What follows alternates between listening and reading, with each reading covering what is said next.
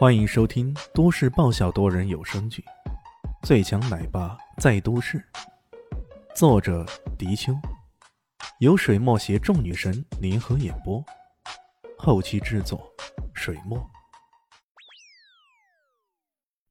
第四百七十一集。我还想问问，你刚刚所说的那个笑话，到底是什么笑话呢？这回便是伊西斯。都有些忍俊不禁了。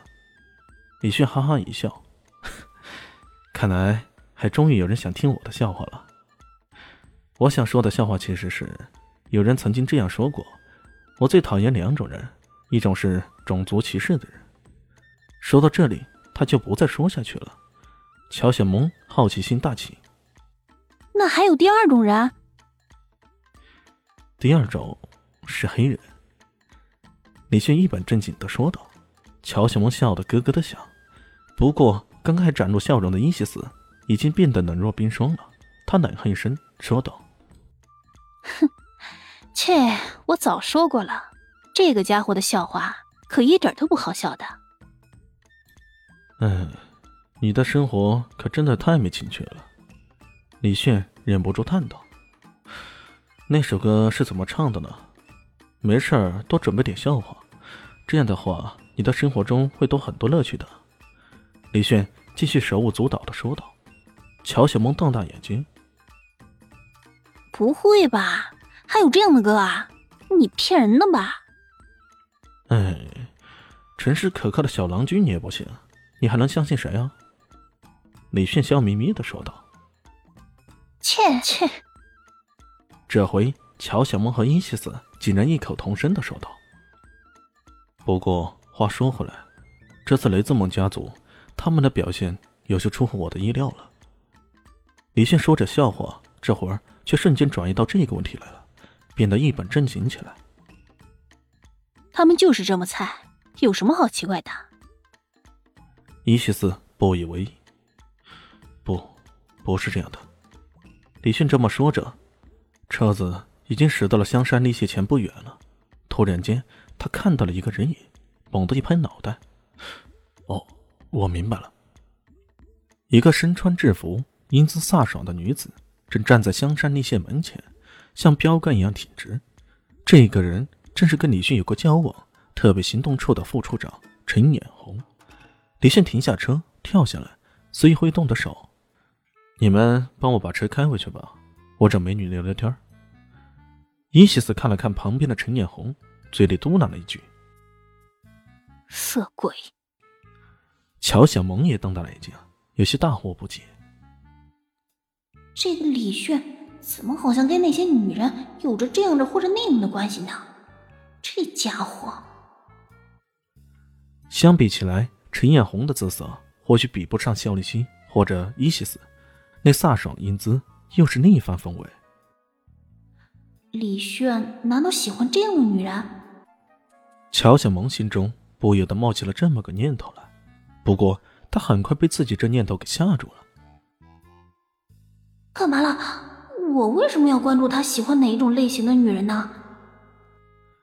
李炫来到陈艳红身边，叼了根烟，好奇的问道：“陈处长，这么深夜来找我，我会有点误会的哦。”陈艳红当然知道这家伙的意有所指，要换了别的男人跟他这么说。他早就一脚踹了过去了，不过对方是神呐，这种人跟他就无法计较了，更何况这是自己有求于他呢。这么想着，他就显得心平气和多了，一摆手说道：“走那边，咱们上车聊。”哟哟，在车上了呀，那么刺激的啊！李炫还是一副色眯眯的样子。让陈一红差点没一口把老血给吐出来。我去，大哥，你好歹也是一店之主，赫赫有名的死神啊，怎么说话老没正形的？啊陈艳红闷哼一声，将车子开出去大约几公里远，停靠在河边，然后左右看了看，仿佛在确定什么的。李炫笑了笑：“ 放心吧，没事了。你有什么话尽管说。”你怎么知道没事啊？我身上带了一个探测仪，附近有什么窃听器、追踪器之类的，都会被侦测到的。所以有什么机密的事儿，尽管跟我说呗。这么神奇？陈眼红有些狐疑的上下打量着李炫。他身上好像也没什么特别的仪器啊。嗯，对，可能是他手腕上的那只手表。陈艳红也不得不佩服这个家伙。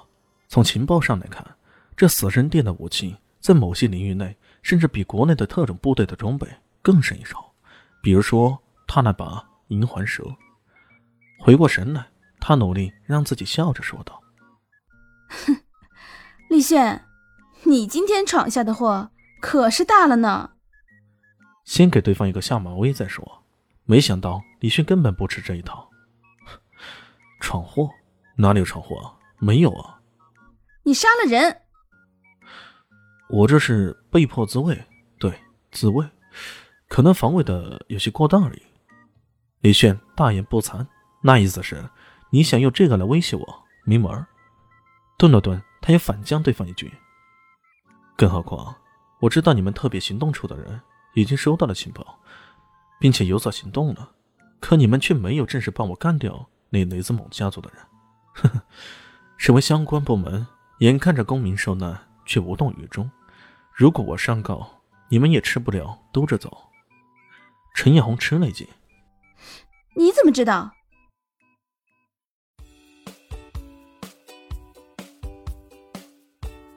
大家好，我是陆神佑，在剧中饰演艾总艾云珍。本集已经演播完毕，谢谢您的收听，喜欢记得订阅哦，比心。